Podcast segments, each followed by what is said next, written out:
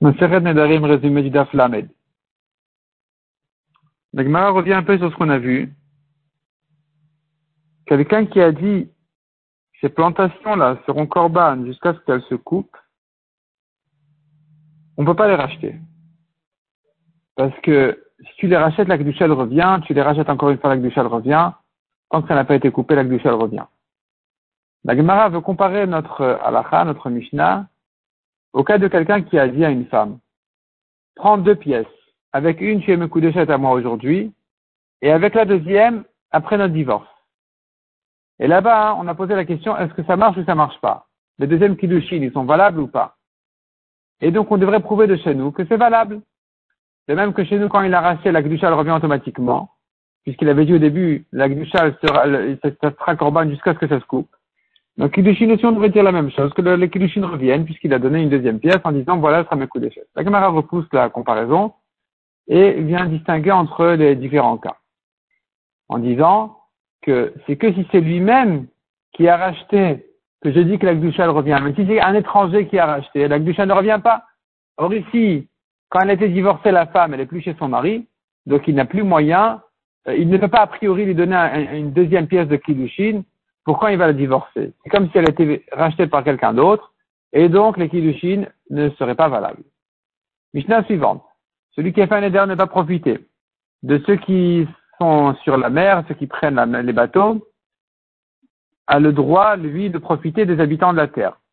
Si par contre il a un éder sur les habitants de la terre, il n'a pas le droit non plus de profiter de ceux qui sont sur la mer, parce qu'ils sont inclus parmi ceux sont sur la terre parce qu'ils reviennent sur terre. La Mishnah ajoute une précision. On ne parle pas de ceux qui vont de la ville de Aqua à Yafo. C'est un petit voyage sur la mer. On parle de ceux qui prennent la mer pour un long voyage.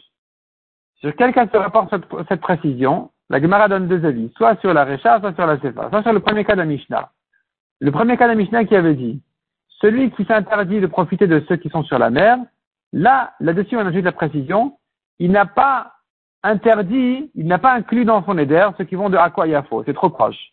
Il n'a inclus dans son éder que ceux qui vont vraiment sur la mer loin. Ou bien on pourrait dire, ce sera pas sur la CFA, et ça serait une khumra de dire que quand on a interdit ceux qui sont sur terre, il a interdit même ceux qui sont sur la mer, mais pas que ceux qui vont de Aqua Yafo, même ceux qui vont à la mer pour aller très loin, eux aussi sont inclus parmi les habitants de la terre. Mishnah suivante.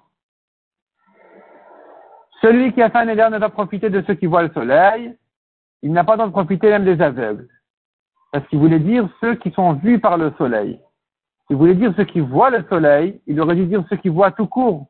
Ceux qui voient tout court, ils voient évidemment le soleil aussi. Donc quand il interdit ceux qui voient le soleil, c'était pour dire tous ceux qui sont vus par le soleil, à exclure les poissons et les fœtus. Mishnah suivante. Il a fait un éder ne pas profiter de ceux qui ont la tête noire. La tête noire, ça veut dire les cheveux noirs il n'a pas le droit de profiter des chauves ni des vieux qui ont les cheveux blancs. Il aura le droit par contre de profiter des femmes et des enfants. Parce que tête noire, ça veut dire, les noirs de tête, ça veut dire les hommes. Les chauves sont inclus dans son éder parce qu'il n'a pas dit ceux qui ont des cheveux. Donc il veut dire par là, même ceux qui n'en ont pas. Par contre, les femmes et les enfants sont exclus. Pourquoi? Parce que les hommes, des fois, ont la tête couverte, des fois, ont la tête découverte. Tu ne peux pas les appeler les têtes couvertes ni les têtes découvertes. Donc, comment on les appelle? Les noirs de tête. Mais c'est qu'une manière générale d'appeler les hommes les noirs de tête, parce qu'en général, c'est comme ça. Mais c'est pas pour exclure les vieux ou les chauves. Les femmes ont toujours la tête couverte. Les enfants ont toujours la tête découverte. Donc, les femmes, on les appelle les têtes couvertes. Les enfants, on les appelle les têtes découvertes. Les hommes, on les appelle les têtes noires. Mishnah suivante. Celui qui a fait un éder ne pas profiter de ceux qui sont nés aura le droit de profiter de ceux qui vont naître. Celui qui a fait un état ne peut profiter des noladim, de ceux qui naissent, qui naissent, donc au futur. Selon Rabbi Meir, il peut profiter de ceux qui sont déjà nés. Mais selon Rachamim, quand tu dis noladim, ceux qui naissent, ça veut dire ceux qui naissent de manière générale, peu importe passé ou futur. La Gemara ramène que dans les psukim, on voit que le mot nolad peut se rapporter sur le passé comme sur le futur.